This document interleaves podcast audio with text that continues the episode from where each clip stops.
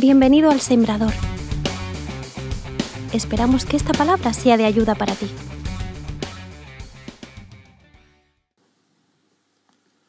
Vamos a preparar aquí el asunto. Sea que estés aquí, que estamos algunos, no muchos, eh, mayormente nos están viendo a través de las redes. Todo tiene sus ventajas, ¿verdad? A veces hablamos de los problemas que pueden traernos las redes, pero en este caso parece que nos traen algunas bendiciones. Sea que estés aquí, o sea que mayormente los que nos estáis viendo y escuchando a través de las redes, mayormente eh, hay algo eh, interesante. Y es que, amados, estamos en tierra santa. Probablemente esto que estemos haciendo ahora aquí, en directo, y que tú estás viendo en directo en tu hogar, probablemente sea lo más parecido a lo que tendremos una vez que no estemos aquí. Lo más parecido al cielo es el culto que podemos celebrar en la tierra. Qué interesante. De hecho, no hay ninguna otra actividad que podamos hacer aquí ahora y que después tenga continuidad en el cielo, sino el culto cristiano. Qué tremendo eso. Es como una pequeña ventanita, un pequeño vislumbre, sí, opacado y débil, de lo que un día tendremos, de lo que un día gozaremos, de lo que un día disfrutaremos. Bueno, dice la palabra que venido el cumplimiento del tiempo, Dios envió a su Hijo y para la primera venida del Señor, qué interesante, resulta que tuvieron que darse una serie de circunstancias para que se diera esa frase de venido el cumplimiento del tiempo. ¿Qué tenía que ocurrir para que el Señor viniera? Bueno, Dios utiliza no solo a las piedras si es necesario, sino utilizó en su momento al imperio romano, contrario al cristianismo. ¿Para qué? Para que se dieran las circunstancias propicias y que el Evangelio se desparramara como nunca en la historia. ¿Por qué motivo? Bueno, el imperio romano unificó una lengua común para todo el imperio conocido, lo cual facilitaba las conexiones. El imperio romano generó una red viaria de acueductos, de calzadas, de puertos que favorecieron sin precedentes que el Evangelio fuera utilizado como nunca en la historia. Y el apóstol Pablo se sirvió de todo eso se sirvió de su ciudadanía romana para apelar a César, se sirvió de las calzadas romanas para ir y visitar tantos lugares y abrir tantas iglesias, se sirvió de la red marítima de puertos para ir a muchos lugares, como nunca, porque Dios aprovechó unas circunstancias aparentemente complicadas, difíciles y contrarias al Evangelio, como era el imperio romano contrario al cristianismo, pero ese fue o esas fueron las circunstancias que Dios utilizó. Ahora, yo pienso que hoy podemos hablar muy bien y con mucha consecuencia de que venido el cumplimiento del tiempo, Dios va a enviar pronto a su Hijo. ¿Sabes por qué? Porque probablemente los tiempos actuales, recordemos la gran comisión, ¿eh? ¿sabes cuándo va a venir el Señor? Cuando el Evangelio sea predicado hasta lo último de la tierra.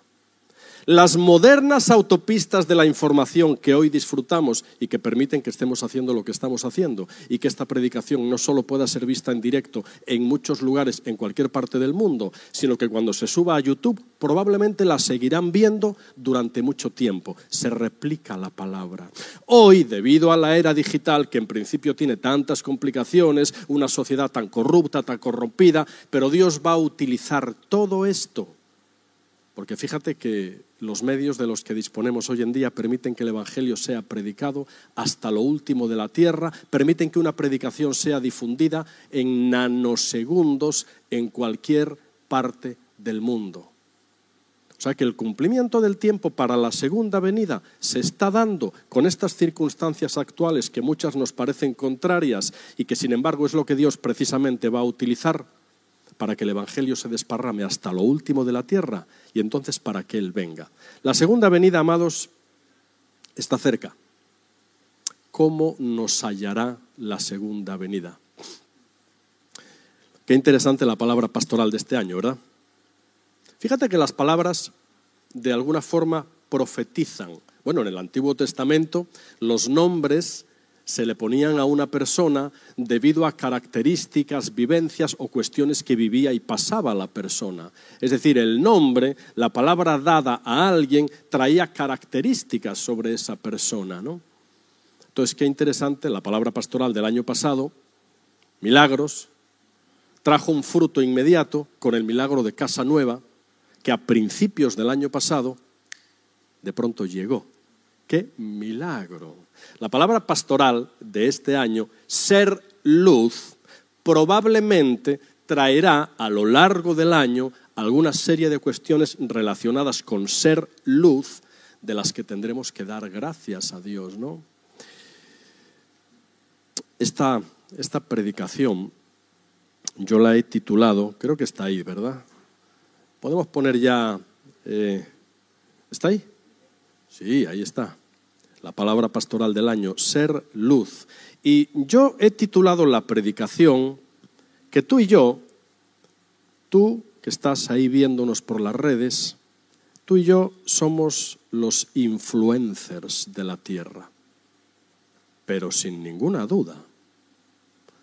Dice el diccionario que un influencer, y leo textualmente, persona que destaca en las redes sociales y que expresa opiniones que ejercen una grandísima influencia entre un altísimo grupo de seguidores. Oye, si tú y yo no somos los influencers de esta tierra, ¿quién lo es?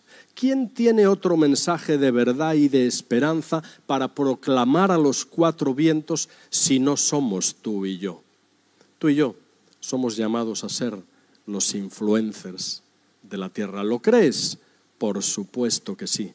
Esa es la realidad. Por eso la palabra ser luz es bien interesante, porque hay muchas tinieblas hoy en día, ¿verdad? Claro, podemos ser luz porque primero Él fue luz. Podemos ser luz porque Él nos traspasó la luz. Recuerda Juan 1, Qué bonito, es un versículo precioso, ¿no? Aquella luz verdadera que alumbra a todo hombre venía a este mundo. En el mundo estaba, el mundo por él fue hecho, pero los suyos no le recibieron. Mas a los que le recibieron les dio la potestad de ser hechos hijos de Dios. Ahí es nada. Ese es nuestro título como influencers de esta tierra. Ser hijos e hijas de Dios. Qué tremendo, ¿verdad? Bueno, cuenta una historia que, eh, porque hoy en día, fíjate, hoy en día no es, que no, no es que la gente no crea en nada.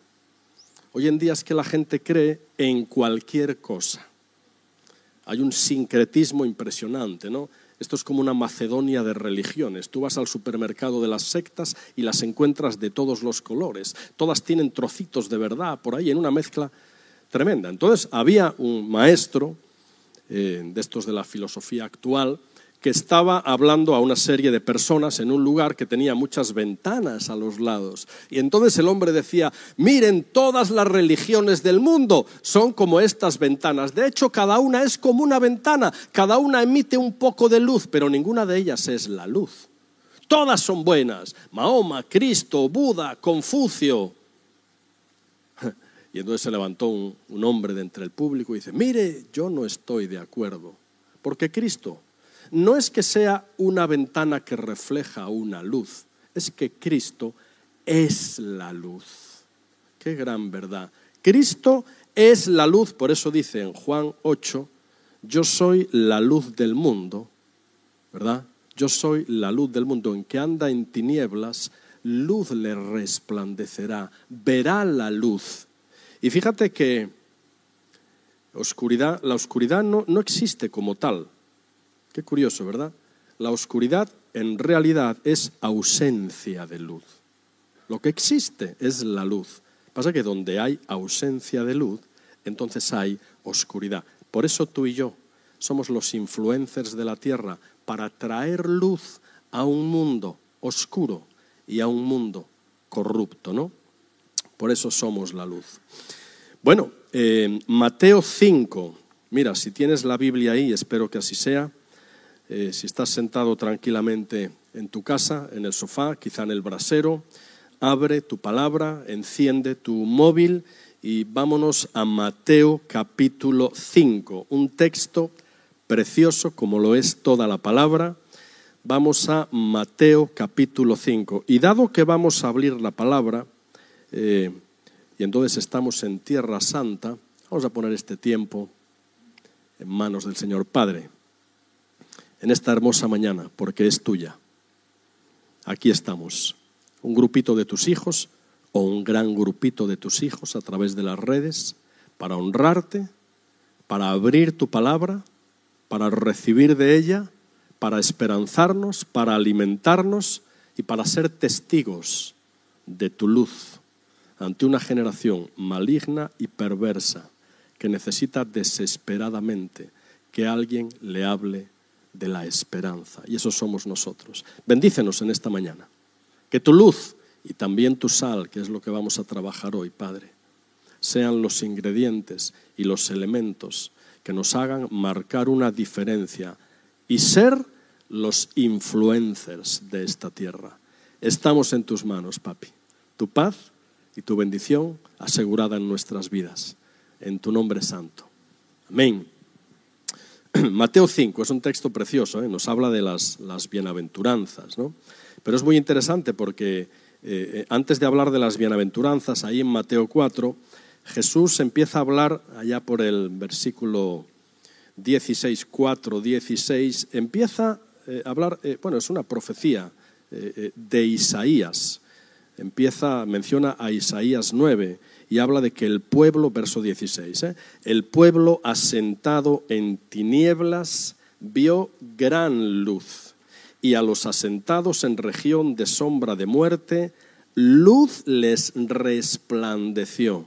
De nuevo, como antes de las bienaventuranzas, la palabra nos recuerda, Mateo en este caso nos recuerda, Jesús, Dios a través de Jesús y de Mateo nos recuerda que aquella luz verdadera que alumbra a todo hombre, venía a este mundo.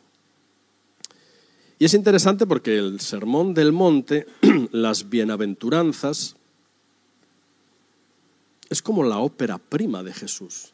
Tú sabes, a veces cuando un director de cine hace su primera película, se dice que se está estrenando la ópera prima la primera obra en latín, la primera obra de esa persona. Las bienaventuranzas es la ópera prima de Jesús. Es la primera predicación que Jesús hace después de un proceso interesante. Acabamos de pasar las Navidades, apenas hace 15 días, estamos iniciando el año, por eso la palabra pastoral es tan importante a lo largo de este mes. Yo digo que enero siempre es el mes rector que rige un poco el destino de los 11 meses restantes, ¿no? porque nos tiene que marcar la pauta, ser luz como iglesia del sembrador. Entonces, dicen que en las Navidades, si un marciano observara la Tierra en las Navidades, dicen que la vería iluminada como nunca. Porque en todo Occidente y en muchas partes de Oriente también, las luces de la Navidad. En Occidente los ayuntamientos compiten por ver quién hace el árbol más grande, por ver quién pone el sistema luminoso más grande, ¿verdad? Y dicen que si el marciano viera la Tierra desde, desde lejos, en Navidad la vería llena de luz. ¿Por qué? Porque la luz anuncia el nacimiento de nuestra esperanza. ¿no? Entonces las navidades cuando terminan nos dejan un sabor de boca interesante. Ha nacido la luz, nos ha otorgado la luz y ahora a nosotros nos toca nada más y nada menos que ser luz y ser sal, como veremos también. Entonces llegamos a las bienaventuranzas, que vienen precedidas de un orden interesante. En la Biblia todo sigue un orden. ¿eh? De pronto Jesús es bautizado por Juan, porque así tenía que cumplirse en las escrituras. De pronto luego Jesús es llevado por el Espíritu al desierto para ser tentado por el diablo, para ser probado. ¿Y dónde es probado Jesús en Mateo 4? Es probado en su identidad. Recuerda el diablo, si eres hijo de Dios, si eres las tres tentaciones, Jesús es probado en su identidad. Y cuando Jesús aprueba la prueba, porque al final le dice, Satanás, al Señor tu Dios, tu Dios adorarás y a Él solo servirás, vete. Y dice la palabra que el enemigo se fue y dice que entonces vinieron ángeles y les servían.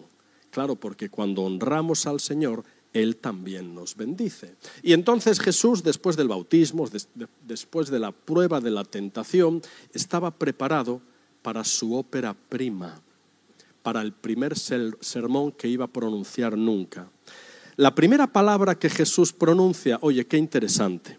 ¿Tú sabes cuál es la última palabra del Antiguo Testamento? La última palabra del Antiguo Testamento, no muy bonita, ¿eh? es maldición. El Antiguo Testamento finaliza así, maldición. La primera palabra del primer sermón que Jesús pronuncia es todo lo contrario, bienaventurados, del griego macarios, que quiere decir felices. Pasa que el término felicidad parece que es un término un poco superficial que depende de las circunstancias, ¿verdad? Si me encuentro bien, si tengo salud, si de pronto, no sé, me ascendieron en el trabajo. Nosotros preferimos tomar otra acepción del término Macario. Sabes que el griego tiene cantidad de significados y que dependiendo de la frase en la que se inserta esa palabra puede querer decir una cosa o la otra. En este texto, la palabra Macarios, bienaventurados, habla de una felicidad más profunda lo que nosotros llamaríamos la dicha o el gozo. Esa es la primera palabra del primer sermón que Jesús pronuncia. Es bien interesante, ¿no? Eh, bienaventurados, felices. De hecho, las bienaventuranzas eh, eh, son un poquitito como un tratado de ética para que sepamos conducirnos en un mundo oscuro en un mundo complicado. Cuando Jesús pronuncia las bienaventuranzas, las pronuncia frente a una multitud, aunque luego manda a los doce subir con él, pero las pronuncia motivado porque había una multitud de personas cojas, de personas pobres, de personas desoladas, de personas que lloraban, de personas que no tenían nada. Y el espíritu de las bienaventuranzas recoge la personalidad de un Jesús que se compadecía de los que estaban en necesidad. De un Jesús que tenía un corazón de misericordia. La palabra misericordia se compone de miseria y de cardio. Cardio es corazón. Literalmente Jesús tenía un corazón dispuesto hacia los miserables, los que están en algún tipo de miseria, los que sufren algún tipo de circunstancia complicada, los pobres, los que lloran, los maltratados. Jesús tenía un corazón especialmente para los que andaban en necesidad. Por eso en Mateo 12, un poco más adelante, se menciona otra palabra de Isaías que dice, no apagará, no quebrará la caña cascada, ni apagará el pábilo que humeare.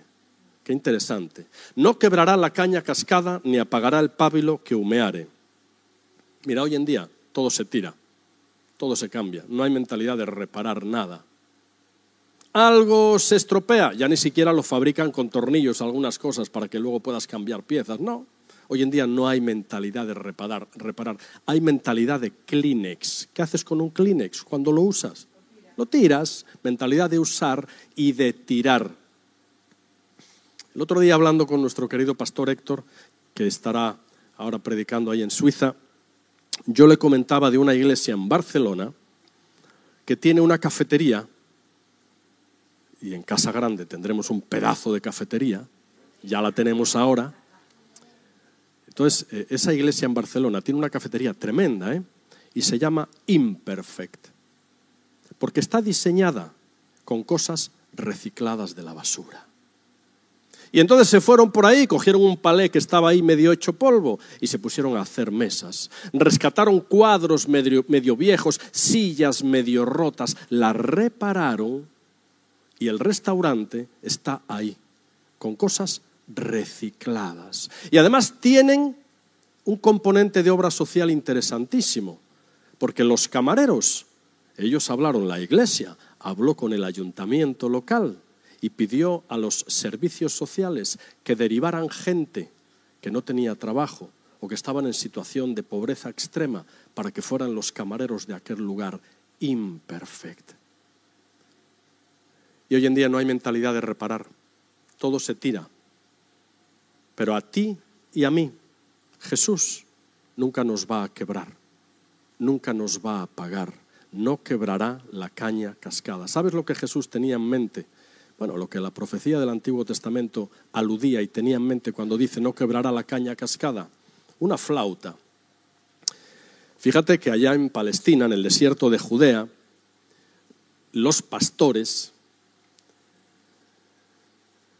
en la soledad de la noche, o al frío de la noche, o en las tardes de intenso calor a la sombra de alguna palmera si la había, tocaban sus flautas. Era muy común que los pastores tocaran sus flautas. Tenían unas flautas que eran unas cañas de bambú, había muchos cañaverales en las zonas húmedas, y entonces de tanto en tanto tocaban la flauta. A veces la flauta se quebraba, se caía y la pisaban y se astillaba, porque era de bambú, muy fibrosa, se astillaba. Bueno, los pastores normalmente cuando estaban en una zona donde había muchos cañaverales, acababan de quebrar la caña para inutilizarla por completo, la tiraban y se iban a coger otra caña. Ah, pero cuando los pastores sobre todo en los fríos meses del invierno del desierto, se adentraban en las profundidades del desierto. Allí no había agua ni cañaverales, no. Entonces no podían sustituir la caña cascada. Tenían que tener un aprecio especialísimo por la única flauta que tenían. Y a veces también se quebraba. Y si en medio de la profundidad del desierto una caña se quebraba, no la tiraban, uy, no, solo tenían una. ¿Sabes lo que hacían? Con su propia saliva y con un poquitito de aceite, empezaban a pasar el dedo sobre la parte astillada de la caña. Y el bambú tiene un componente fibroso que al contacto con algo líquido y con algo que lo, que lo amalgame, se puede reparar. Y con mucha paciencia, el pastor con su propia saliva y un poco de aceite iba pasándolo, frotando, frotando hasta que la caña quedaba restaurada. Ya no sonaba igual, claro, pero quedaba restaurada. No quebrará la caña cascada, ni apagará el pábilo que humeare. Resulta que en las casas de la gente más pobre de Israel en aquellos tiempos, las casas solo tenían una única habitación y solo tenían una única ventana. La luz no era como ahora, que de pronto le damos a un aparatico y se nos hace la luz. No, antes no era así. Tampoco había cerillas ni mecheros. No era tan fácil encender una luz. No era algo evidente. Por eso estaban las lámparas de aceite, que contenían aceite, una mecha de trapo, y se encendía la luz.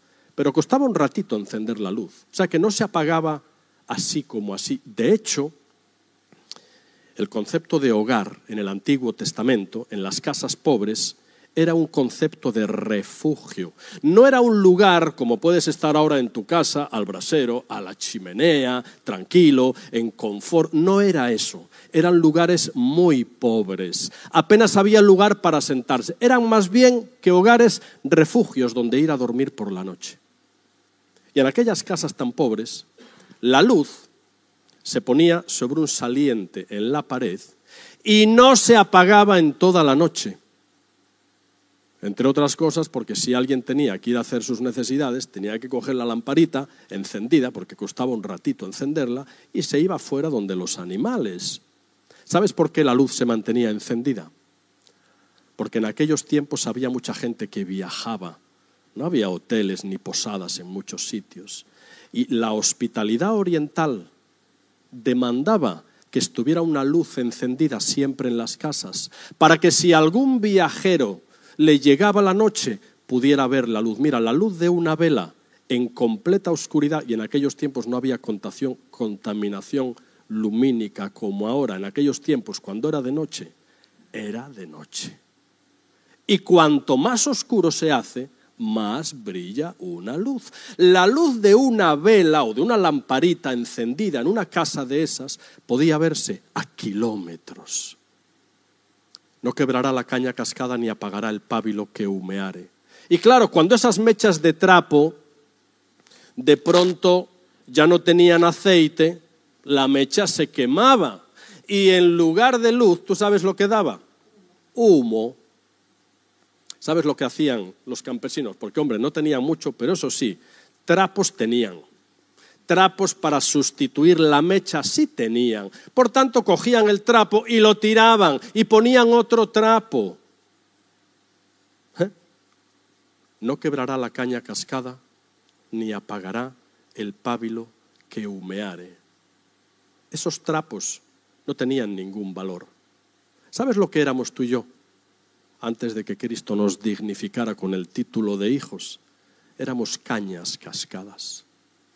Éramos trapos humeantes, quemados por muchas circunstancias de la vida. Otro nos hubiera quebrado y tirado. Otro hubiera tirado el trapo y hubiera sustituido el trapo. No así Jesús, no así nuestro Dios, porque para Él somos su única flauta, somos su único trapo, porque como Dios no es, no tiene una fábrica de hacer producciones en serie, como Dios es un artesano, y como cada pieza que Él fabrica, cada flauta que Él fabrica, cada trapo del cual Él se sirve, es una pieza única e irrepetible, tú y yo, tú y yo, tú y yo tenemos el valor de lo irrepetible. Somos piezas únicas para Dios, flautas especiales, cada una la mejor, trapos especiales, cada uno el mejor. Bueno, es verdad que un trapo sirve para poco, sirve para poco. Pero fíjate que si a un trapo tú le pintas los colores de la bandera de España, oye, o de Venezuela, o de Colombia, o de donde sea, ese trapo cambia, ¿eh? Tú ya no te suenas los mocos con un trapo que tiene pintada la bandera de tu país. Porque sí, solo es un trapo, pero está representando a tu país, está representando mucho. El trapo quemado, que somos tú y yo, tiene el mejor sello que le podíamos poner, el sello de la singularidad de por su gracia ser hechos hijos de Dios. Ya no somos trapos, compañero, o mejor dicho, somos trapos dignificados por el mayor título que se le puede atribuir a un ser humano, ser hecho hijo de Dios. Y como hijo de Dios estamos aquí en la oscuridad de esta tierra para ser no solo luz, ¿eh? las bienaventuranzas después dicen que tenemos que ser sal y tenemos que ser, ¿verdad? Luz, luz. Entonces, cuando observamos el espíritu de la ley, que es el que había antes de que Jesús llegara, observamos que en realidad la ley es muy fácil de seguir. Hay gente que solo quiere que le digan, esto sí, esto no, esto sí, esto no. Por eso proliferan sectas y por eso proliferan religiones que a rajatabla te dicen lo que vale y lo que no vale. Porque eh, eh, la capacidad de que otros decidan por ti puede resultar ciertamente interesante. Te da la tranquilidad de la esclavitud. El pueblo hebreo, eran esclavos y cuando llegaron al desierto, cuando tuvieron que empezar a tomar decisiones, cuando tuvieron que empezar a sufrir situaciones complicadas donde tenían que decidir, de pronto añoraban los ajos y las cebollas de la falsa esclavitud. Ahora, porque ser esclavo, tú sigues lo que te dicen. La libertad de la gracia exige madurez la libertad de la gracia exige responsabilidad. La libertad de la gracia exige que de pronto tenemos que tener un código ético que regule nuestro proceder. Ese código ético son las bienaventuranzas. Y están puestas ahí como el código ético que tenemos que aprender a seguir para conducirnos en un mundo muy complicado. Las bienaventuranzas dicen, viendo la multitud, subió, Mateo 5, ¿eh? 1, subió al monte, claro, viendo la multitud subió al monte, es decir, viendo la, esa es la idea, ¿eh? viendo la necesidad de la multitud, subió al monte de la provisión. Cuando Jesús vio toda la pobreza en la que la multitud estaba, sube a la provisión en el Antiguo y en el Nuevo Testamento. Los lugares altos, altares, son símbolo de cercanía a la gracia de Dios. Y subió al monte. Y entonces, fíjate que dice, subió al monte y sentándose, vinieron a él sus discípulos y abriendo su boca les enseñaba. No hay, como todos sabemos, ni una sola palabra en la Biblia que no tenga un significado y un propósito por el cual Dios la colocó ahí. Cuando la palabra dice subiendo al monte y sentándose, fíjate que los judíos, la enseñanza oficial, la enseñanza más solemne, la hacían sentados. ¿Sabes dónde se sentaban los judíos? En su cátedra, en su silla. ¿Sabes lo que es un catedrático de universidad? Alguien que se ha ganado el prestigio de tener su silla propia de autoridad. El Papa, cuando hace su enseñanza sentado en ese trono que le pone con toda la parafernalia y toda la cosa, dicen que lo hace desde el asiento, desde la cátedra de su infalibilidad, lo cual no es verdad, pero ese es el sentido, el sentido de que sentándose indica que lo que iba a pronunciar Jesús no era una pieza ocasional de enseñanza. Jesús se sentó queriendo decir que iba a sentar cátedra, que iba a impartir una enseñanza vital, una enseñanza básica, la ópera prima de nuestro Señor era el código ético para equipar a los que estamos en él en la libertad y para dotarnos de las herramientas necesarias para ser sal y luz a un mundo que no tiene esperanza y a un mundo que está en oscuridad. Por eso es el código ético de los cristianos. Y sentándose, luego dice, y abriendo su boca. Esa palabra abriendo su boca quiere decir dos cosas. Primero, que Jesús iba a pronunciar algo muy solemne, que Jesús iba a pronunciar algo realmente importante, pero abriendo su boca también quiere decir que Jesús iba a abrir su corazón y sus sentimientos hacia aquellos que estaban en necesidad. Bueno, y vienen las bienaventuranzas. No tenemos tiempo para detenernos en este tratado de ética porque nos vamos a ir a otro lado, pero las bienaventuranzas son, son preciosas. Solo deciros que bajo una lectura rápida, las bienaventuranzas podrían parecernos premios de consolación. Bienaventurados, bienaventurados los pobres, porque de ellos es el reino de los cielos. Bajo una lectura rápida, podía uno pensar que las bienaventuranzas son son premios de consolación para los que sufren, para los que lloran, para los pobres. Bueno, pues el reino de los cielos vendrá y tendréis esto. Y podría parecer que es así, pero no es así. Jesús hablaba arameo. En arameo, lengua emparentada con el hebreo, cuando Jesús empieza a pronunciar las bienaventuranzas, a esta frase, gramaticalmente, bienaventurados los pobres en espíritu, porque de ellos es el reino de los cielos, le falta el verbo. Le falta el verbo. Debería decir, bienaventurados serán o bienaventurados son los pobres en espíritu, porque de ellos es el reino de los cielos. Le falta el verbo. Porque en arameo, cuando Jesús pronunciaba esa frase, no era esperanza de futura recompensa. Esa frase está puesta en tono exclamativo y quiere decir literalmente, literalmente la idea es o, en exclamación, o la dicha, el gozo ¿verdad? De los que reconocen su necesidad, porque de ellos ya es el reino de los cielos. Es decir, las bienaventuranzas no son piadosas recompensas futuras para los que sufren, sino que son exclamaciones de auténtico gozo por lo que ya podemos estar disfrutando, por lo que ya podemos estar siendo. Por eso vienen en tono exclamativo. ¡Oh, la dicha! El gozo, ¿verdad? Esa es la idea.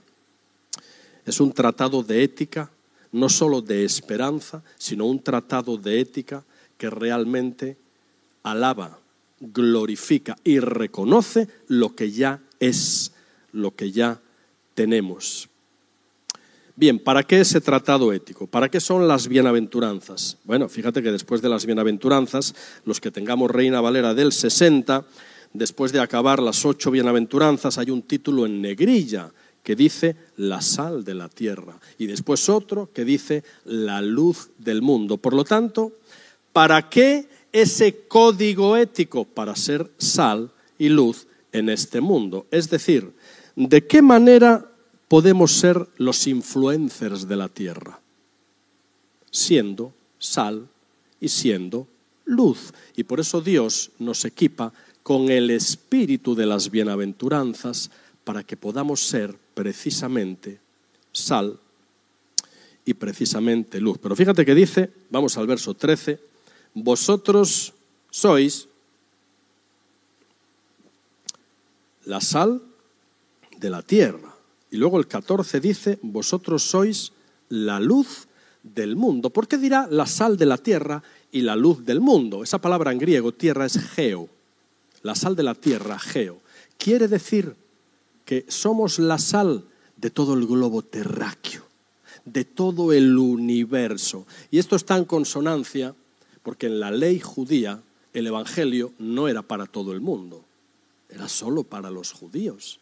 Es Cristo quien viene a hacerlo universal y para toda la tierra. Este es el sentido de la frase cuando dice, sois la sal de la tierra, Gea, toda la tierra, la universalidad del Evangelio. Y eso somos tú y yo.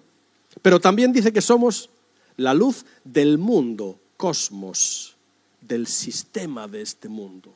Somos la luz del presente siglo malo, del esquema completamente mundano y oscurecido de este mundo. Esa es la idea. Somos la sal de la tierra, la universalidad del Evangelio, la luz es para todos, la sal de la tierra es para todos y la luz del mundo, porque tenemos algo que mostrarle a la oscuridad de este sistema mundano y es la luz de su palabra y es la luz de su esperanza. Qué importante, qué importante. Entonces comienza, vosotros sois la sal de la tierra.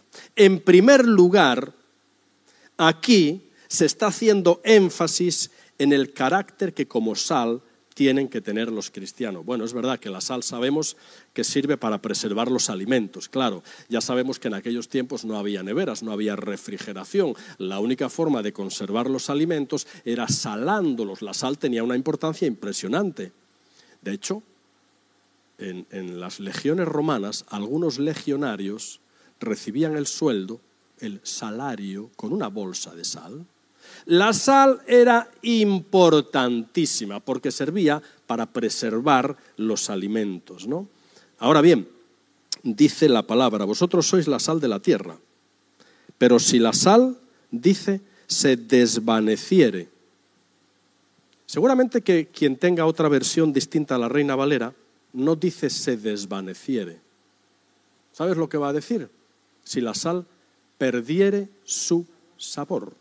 Todas las otras versiones de la Biblia que tú puedas encontrar referidas a este versículo de Mateo 5, 13, no van a decir si la sal se desvaneciere como la reina Valera, van a decir si la sal perdiere su sabor. Por lo tanto, fíjate que aquí Jesús no está aludiendo tanto a la capacidad de preservar, a la capacidad de traer luz en la corrupción de este mundo, está hablando de que si la sal pierde su sabor, ¿cómo va a ser salada? ¿Qué es perder el sabor? Mira, tengo un ejemplo tan práctico. Yo acabo de pasar el Omicron, este famoso. Es el día de hoy, a 12 días de haberlo pasado, que todavía no tengo sabor ni olor. Porque el olfato está relacionado con el gusto y viceversa. Si no hueles, no tienes sabor y si no tienes sabor, no hueles. Todo se relaciona a eso. ¿Sabes lo que ocurre cuando no tienes sal? Eres incapaz de discernir cuando tomas algo, si está podrido o bueno. De manera que el otro día voy a la nevera y agarro una tarrina de queso fresco. A mí me gusta el queso fresco. Lo mezclo con atún, le pico cebollita y me gusta. Pero claro, el queso fresco es muy delicado, ¿eh? Y ya llevaba unos días abierto. De manera que saco la tarrina de queso, lo abro y me viene la duda. Digo, uy, estará bueno. Digo, ah, muy sencillo, voy a olerlo o voy a probarlo. Y digo, ostras, si no tengo sabor ni tengo olor, ¿cómo sé si está bueno o corrompido? No lo sé, no lo sé. María del Mar no estaba. Oye, tuve que tirarlo por si acaso.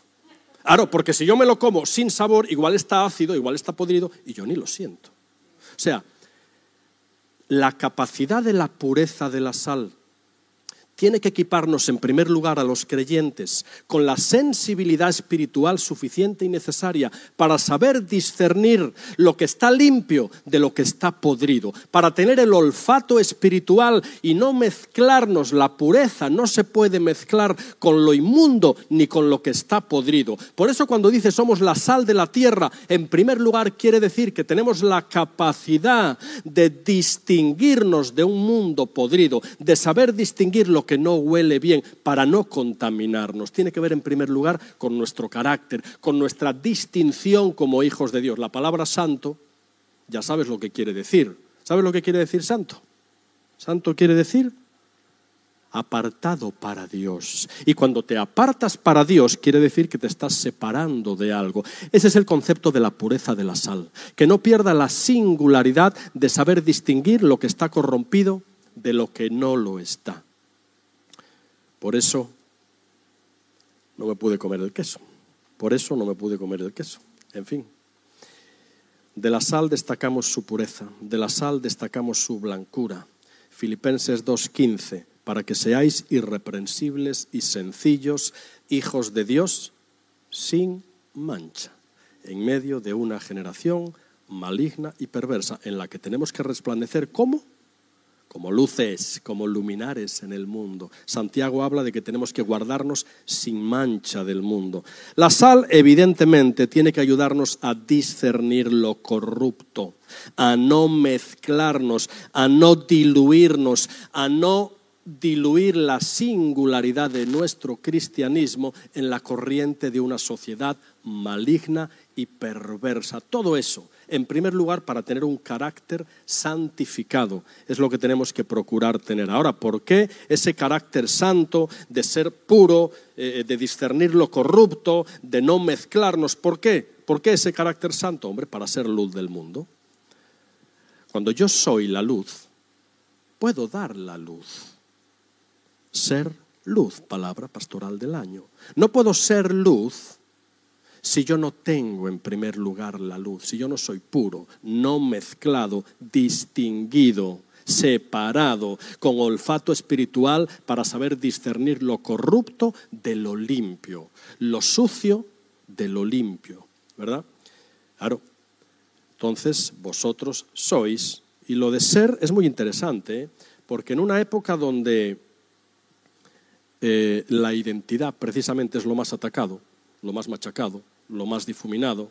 Hoy una persona puede ser homosexual, heterosexual, bisexual, transexual, ahí para todos los gustos, en la alacena de la barbaridad de género que, hoy tenemos. ¿no? Entonces, el ser o la identidad hoy en día está muy diluido, muy, muy diluido. Por eso, ser luz revela que el ser habla en primer lugar de nuestra identidad. Yo no soy lo que hago, ¿eh? aunque tengo que hacer cosas. Yo soy lo que soy por la gracia de Dios, ¿no? Es decir, eso quiere decir literalmente que el ser revela la identidad. Claro, antes que la actividad es la identidad. Antes del hacer es el ser. Por eso primero somos sal, porque es nuestra identidad, para luego ser luz, que es lo que tenemos que mostrar y evidenciar en otras personas, ¿no? Tenemos que ser luz, hermanos. No hay otro fin para la sal que salar, marcar distinción, ser diferente. Tenemos que ser luz. María del Mar y un servidor, todos los años buscamos también una palabra, en este caso bíblica, que guíe nuestro ministerio y la labor que hacemos. Entonces, el mes de enero, lo dedicamos a buscar una palabra que guíe nuestra labor, ¿no? Tenemos la de la iglesia, ser luz, pero nosotros buscamos la personal también. No la tenemos todavía porque buscamos siempre todo el mes de enero y luego lo charlamos y digo, bueno, pues quizá esta. Pero hay un versículo ahí que de pronto está llamando poderosamente nuestra atención y es ese versículo en Efesios 2.10, es Efesios 2.10. Sí, claro, que dice, ¿sabes? Porque somos, somos hechura suya, creados en Cristo Jesús para buenas obras, las cuales Dios preparó de antemano para que anduviésemos en ellas. Oye, ¿para qué fuimos creados? Para buenas obras, las cuales Dios preparó de antemano para que anduviésemos en ellas. Y somos luz para hacer buenas obras y que otros glorifiquen al Padre que está en los cielos, porque no seremos reconocidos por nuestros libros, por nuestras predicaciones, por nuestra erudición, seremos reconocidos por nuestros frutos, es decir, por nuestras obras, por aquello que podemos ofrecer, por la luz que podemos traer a otros y la luz que podemos traer a la oscuridad de este mundo. Bueno, tres características de la luz. Mira, la luz sirve para ver, sirve para guiar, sirve para advertir. Fíjate qué interesante.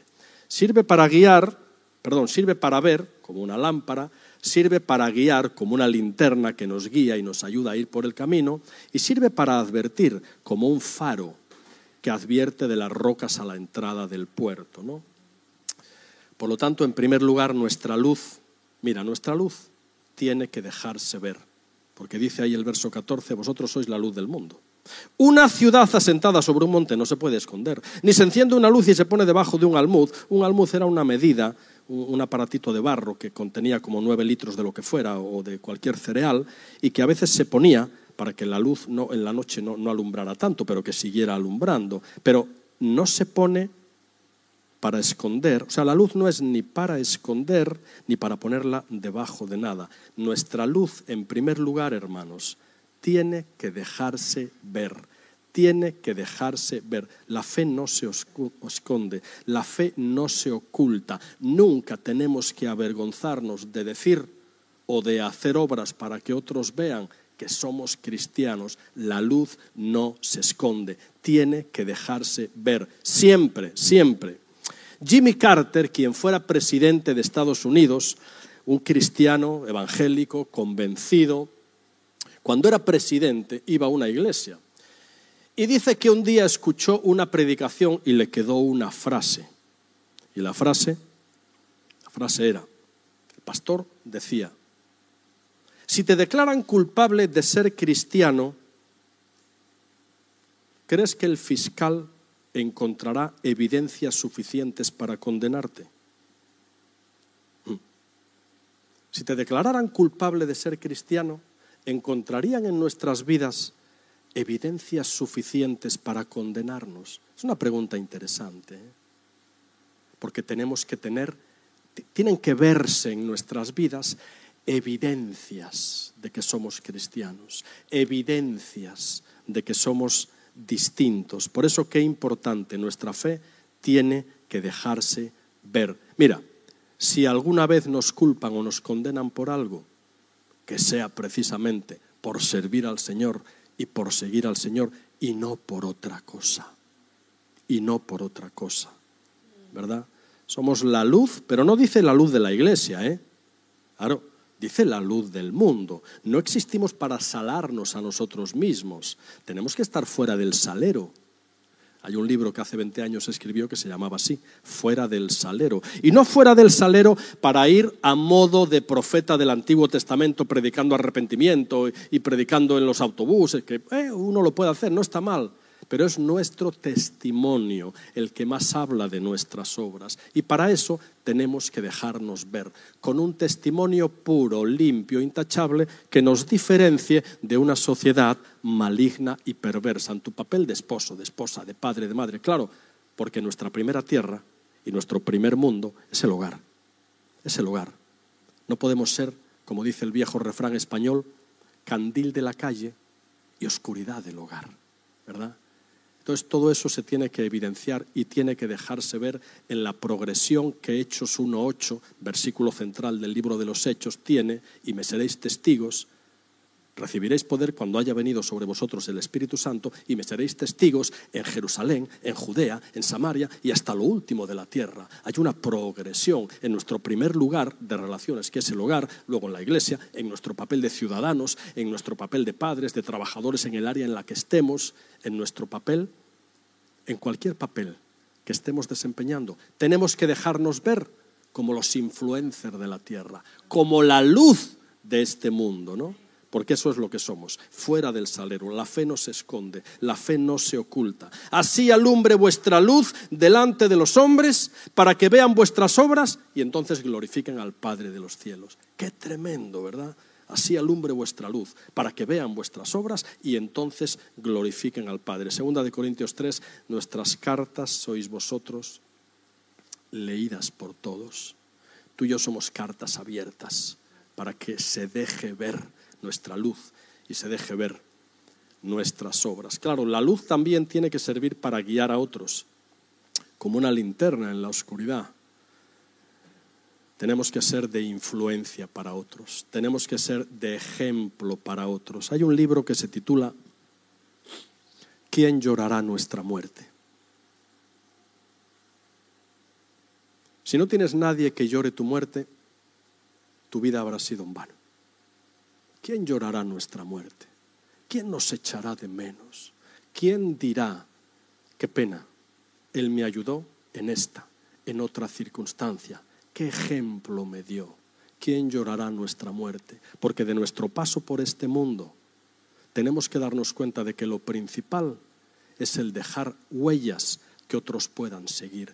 El imprimir en otras personas carácter, fruto del Espíritu Santo, amor, gozo, paz, paciencia, bondad, para que cuando no estemos nos echen de menos. Por eso nuestra luz tiene que servir para ser de influencia, para ser de ejemplo, claro. Recuerdas la historia, todos la conocéis, de Rockefeller, que muere, tenía todo el tipo, era el más rico de todos, y entonces cuando muere convocan la rueda de prensa porque todo el mundo quería saber qué iba a pasar con todo lo que tenía este señor, porque cotizaban bolsa, petroleras, navieras, tenía de todo. Y claro, la gente estaba, bueno, ¿y qué va a pasar con todo lo que este tipo tiene ahora que se ha muerto? Y entonces en la reunión, ya sabéis, se levanta una persona y le pregunta al, abogado de Rockefeller, y le pregunta, bueno, ¿y cuánto dejó? Eh, y el abogado le dice, mire, lo dejó todo. No se llevó nada. Porque ¿de qué sirve al hombre ganar todo el mundo si perdiere su alma? El capital no está en las posesiones, está en las relaciones, está en lo que podemos dejar, en lo que podemos imprimir, en la influencia que podemos dejar en otras personas. Porque cuando tú te mueres, cuando tú ya no estás en este mundo, sino en el celestial, de pronto parte de lo que tú has sido, de lo que tú has modelado, del ejemplo que has dado, vive en uno y en otro y en otro y en otro, y así nuestra vida no habrá sido en vano, ¿no? Tenemos que aprender a que nuestra luz tiene que servir para guiar a otros. Hace unos meses, ya termino prontito, ¿eh? hace unos meses yo no me encontraba bien, uno no siempre está bien, ¿eh? que se lo pregunten al rey David en los salmos, ¿verdad? Uno no siempre está bien. Y yo aquel día no estaba bien. Estaba dando un paseo, triste, cabizbajo, y de pronto un coche se para a mi lado. Y un señor con cara de angustia me pregunta y me dice, me dice, perdone, es que tengo una cita urgente con un notario y tengo que ir a Sevilla y estoy perdido, no sé cómo se llega. Estaba realmente angustiado el tipo. ¿eh? Y yo le dije, no, es muy sencillo, vaya hasta aquella rotonda, doble a la izquierda, continúa hasta la siguiente y a la derecha y ya entra en la autopista. Y lo guié y le dije, y el hombre dice, mil gracias, mil gracias, y se fue. Oye, se me fue la tristeza. ¿Sabes por qué? Porque me sentí útil para alguien. Porque pude bendecir a alguien. Porque pude ayudar a alguien. Porque más bienaventurado es dar que recibir. Y existimos para ser sal en un carácter distintivo, puro, que nos diferencie de este mundo y así tener la autoridad también de ser luz de ser luz para que otros vean nuestras buenas obras y glorifiquen al Padre. La luz tiene que servir para guiar, para ser de influencia. Recuerda ese, esa pequeña poesía que dice, dice, los ríos no beben su propia agua, los árboles no comen su propio fruto, las flores no exhalan su propia fragancia, porque la esencia de la naturaleza es darse, entregarse, y lo natural, que es creación divina, alude a lo sobrenatural y en tu vida y en la mía, todo lo que tenemos no es para acumular mentalidad del joven rico, ¿qué más me falta? No, es para dar, es para bendecir, es para repartir, es para ser los influencers de la tierra y poder guiar a otras personas. Y finalmente la luz tiene que servir también para advertir a otros.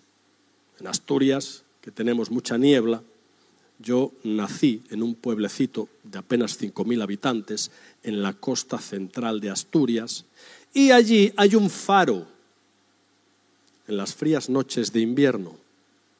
Allí hace frío también, ¿eh? en Asturias, mucho. En las frías noches de invierno yo crecí en una casa familiar apenas a 200 metros del mar y el mar Cantábrico es bravo, bravo, tiene unas olas, un sonido. Y en las noches yo escuchaba el bramido de la tormenta y de la niebla. Y los faros tienen dos tipos de señales, ¿sabías? Una luminosa y otra acústica. En las frías noches de invierno, cuando había mucha niebla, la luz no se veía y el faro tenía que emitir una señal acústica. Mira, era algo así como... Algo así era la señal. Y entonces la oían, la oían, pero era una señal que no sonaba muy fuerte había que escuchar atentamente. Como tú y yo tenemos que escuchar atentamente en medio de los ruidos de este mundo el silbo apacible del Espíritu Santo que nos guía para que nuestra nave no se estrelle en las rocas. Y luego la señal luminosa, que evidentemente la luz servía para advertir. Y nosotros, como cristianos, amados, también tenemos que aprender a advertir y también tenemos que dejar que otros nos adviertan. Así crecemos. Fíjate Tesalonicenses primera 5. Os rogamos, hermanos, que amonestéis a los ociosos, que alentéis a los de poco ánimo, que sostengáis a los débiles, que seáis pacientes para con todos. Nuestra luz tiene que servir para aprender también a guiar, sí a amonestar. Oye, qué triste si no tienes a nadie que te tire de la oreja, porque no vas a crecer si no hay alguien que te confronte contigo mismo. Nuestra pareja nos tiene que confrontar con nosotros mismos.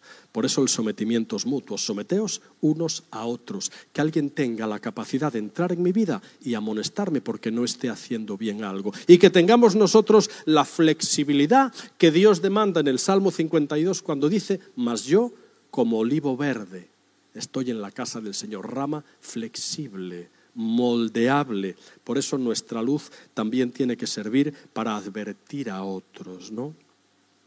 Para advertir a otros. Amados, ahora sí, Vero, ahora sí, como iglesia del sembrador, como iglesia del sembrador, y recuerda que la palabra imprime carácter. Y el sembrador es alguien que sale a sembrar la semilla. Como iglesia del sembrador y con la palabra pastoral de que tenemos que ser luz, y aquí tenemos que ser primero sal, carácter interior, puro, diferenciado, para poder ser luz. Y como iglesia del sembrador tenemos todo un reto por delante 11 meses nada menos para ser luz para otras personas, para que vean, para que puedan ser guiadas, para que el faro de nuestra luz, la advertencia de nuestra sirena, rescate a muchos que no tienen la luz, que no tienen la esperanza. Y tú y yo tenemos esa sagrada responsabilidad, porque amado, somos nada más y nada menos que los influencers de esta tierra. Vamos a orar. Padre amado, papi, papi, gracias por tu palabra. Cómo nos bendice, cómo nos alienta. ¿Qué haríamos sin ella? Papi, Gracias, porque de estos trapos inservibles tú has hecho instrumentos útiles para tu gloria. Papi, gracias, porque de estas cañas cascadas tú has hecho flautas con una dulce canción que habla de la verdad esperanza. Gracias, papi, que nos has hecho sal con olfato espiritual para no diluir la singularidad de nuestro cristianismo en las aguas oscuras de este mundo corrupto. Gracias, papi, que nos has hecho luz para que nuestro cristianismo se vea, se haga evidente, se evidencie para otros. Gracias, papi, que nos has hecho luz para guiar a otros en el buen camino, para guiar a otros que andan perdidos en la oscuridad de un mar embravecido. Gracias, papi, que nos has hecho capaces de ser moldeables a tu trato de ser barro sensible en tus manos, de ser olivo verde, moldeable. Que siempre seamos así, Padre. Que siempre estemos dispuestos a una palabra de amonestación, de cambio, de consuelo, de advertencia, porque eso es lo que nos hace crecer. Barro moldeable en tus manos. Qué gran privilegio, Padre. Somos tus hijos, somos la sal, somos la luz somos los influencers de la tierra. Qué privilegio. Qué privilegio. No somos trapos, no. Porque tú pusiste el sello, la singularidad de convertirnos en hijos tuyos. Somos trapos dignificados por una identidad que no tiene precio. Y cualquier cosa en esta tierra, el precio viene determinado por lo que estemos dispuestos a pagar por ella. Y Cristo estuvo dispuesto a pagar por tu trapo lo más grande, su propia vida. ¿Cuánto valemos para Dios? No por lo que somos en nosotros mismos, sino por lo que representamos y por lo que somos en Él. Gracias, Padre, por una identidad que ya nadie puede cambiar, porque estamos sellados para el día de la redención. Ayúdanos a cumplir con lo que tú demandas de nosotros, como trapos dignificados, como flautas restauradas, porque somos de nuevo la sal y la luz, los influencers de la tierra. Estamos en tus manos haznos instrumentos útiles en este año que está por delante, para que la iglesia del sembrador siga siendo sal y luz, para traer verdad y esperanza a un mundo que no la tiene. Estamos en tus manos, papi. En tu nombre santo oramos. Amén, amén. Gloria a Él, amados. Amén, amén. Gracias por escucharnos. Síguenos en nuestras redes sociales, Facebook, Instagram y Twitter.